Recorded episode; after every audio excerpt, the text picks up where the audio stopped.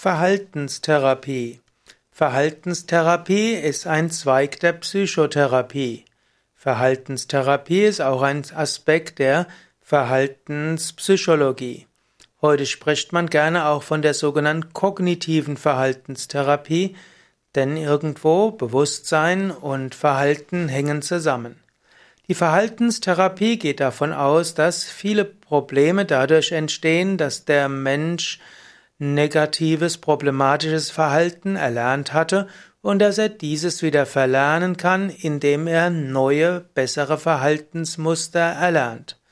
Die Verhaltenstherapie wurde vor allem in den USA entwickelt und zwar aus der Lerntheorie. Es gibt heutzutage viele Weiterentwicklungen der Verhaltenstherapie. Zum einen hat man die kognitiven Elemente plötzlich weiterentwickelt. Es geht also über das reine Verhalten hinaus. Es wird auch das Erleben, die Gedanken und die Gefühle mit einbezogen. Und so gehört zur Verhaltenstherapie zum einen die Überlegung, was ist denn bisher problematisch, was äh, ist das, was den Patienten stört oder vielleicht auch die Mitmenschen des Patienten. Und dann kann man überlegen, was ist das Ziel und welche Lösungen will man erreichen? Verhaltenstherapie ist also ziel- und lösungsorientiert. Es geht weniger darauf, weniger darum, das Unterbewusstsein zu verändern oder auch äh, letztlich in die Tiefe des Wesens zu gehen, sondern es geht darum zu überlegen, was sind die Ziele des Patienten oder des Klienten und wie kann er dort wieder herauskommen. Oder wie kann er dorthin kommen? Die, hm, es gibt manchmal auch Schwierigkeiten in der Verhaltenstherapie. Manchmal muss man auch, äh, muss man auch doch mehr ins Unterbewusstsein gehen. Manchmal muss man Probleme aus der Kindheit doch aufarbeiten. Manchmal ist es doch wichtig, wieder zurückzugehen, insbesondere bei traumatischen Erfahrungen. Trotzdem ist äh, das ist die Verhaltenstherapie eine gute äh, Ergänzung zu vielem anderen und die Verhaltenstherapie hat sich gerade in der empirischen Forschung als hilfreich erwiesen. Achtsamkeitstraining und Verhaltenstherapie Seit den 1990er Jahren, noch vermehrt seit dem Jahr 2000, gibt es die sogenannte Achtsamkeitswende in der kognitiven Verhaltenstherapie. Man hat eben festgestellt, dass die Achtsamkeitstechniken auch besonders gut helfen. Wenn wer ständig grübelt und sich ständig schlimme Sachen in der Zukunft ausmalt und wer immer wieder überlegt, was andere von einem wollen, der kann lernen, von diesen automatisierten Gedanken wegzukommen, indem er sich auf die Gegenwart konzentriert. Und so hat die Verhaltenstherapie, die sehr stark empirisch orientiert ist, festgestellt, dass effektives Training auch ein sogenanntes Achtsamkeitstraining ist.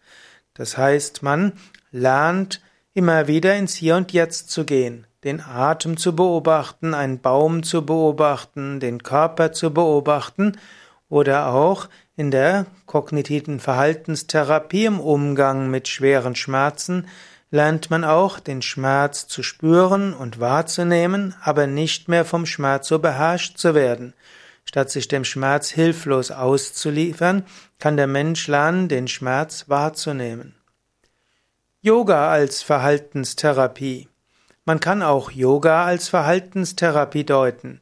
Man tut etwas Sinnvolles, welches dazu führt, dass man vom Krankmachenden ferngeht, fernkommt. Auf eine gewisse Weise ist ja Yoga auch eine positive Gewohnheit, ein positives Verhalten, in dem der Mensch weiß, ich mache jeden Tag 20 bis 30 Minuten etwas für mich, ändert das etwas in der ganzen Psyche. Und in der Verhaltenstherapie würde man ja zum Beispiel sagen, wenn ein Mensch hat, er ist einer Situation hilflos ausgeliefert, er fühlt sich ständig für andere verantwortlich, würde man sagen, mach mal etwas für dich. Und wenn er dann anfängt, Yoga zu machen, dann würde man vom Standpunkt der kognitiven Verhaltenstherapie sagen, okay, der Mensch hat etwas für sich gemacht und das war etwas Sinnvolles. Und so kann man Yoga auch deuten als kognitive Verhaltenstherapie. Auch ansonsten kann man manches, was die alten Yogameister empfehlen, durchaus als Verhaltenstherapie deuten. Zum Beispiel hat Swami Shivananda gesagt, wenn du vor etwas Angst hast, dann lerne die Angst zu überwinden, indem du das tust, vor dem du Angst hast. Und das ist eine typische Intervention des, der Verhaltenstherapie. Wenn jemand Angst vor Spinnen hat, dann lernt er erst ein Spinnenbild anzuschauen und dann vielleicht eine tote Spinne anzuschauen, schließlich eine lebendige Stimme auf die Hand zu geben und bei all dem Entspannungstechniken zu üben. Wenn jemand eben tief mit dem Bauch ausatmen und sanft einatmet, kann die Angst nicht so stark werden.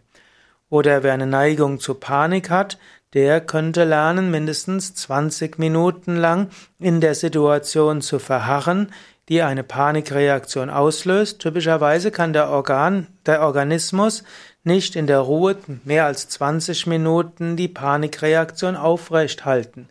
Wenn man also lang genug ruhig bleibt, wird die Angst schließlich verschwinden und dann hat man sie überwunden. Und dies, das sind einige der Ratschläge, die die alten Yogameister auch geben. Oder angenommen, du hast irgendwelche negativen Ernährungsgewohnheiten, Yogis würden sagen, geh in eine Umgebung, wo es positive Ernährungsgewohnheiten gibt, mache das, bleibe dort mindestens einen Monat und dann hast du positive Ernährungsgewohnheiten. Überlege nicht zu, musst nicht zu lange überlegen, warum und wieso du alles andere machst, sondern stattdessen lerne es, gesund dich zu ernähren und das geht leichter in einer positiven Umgebung. Und so hat vieles der positiven Wirkung von Yoga oder auch der Besuch eines Yoga-Ashrams durchaus Aspekte einer positiven Verhaltenstherapie.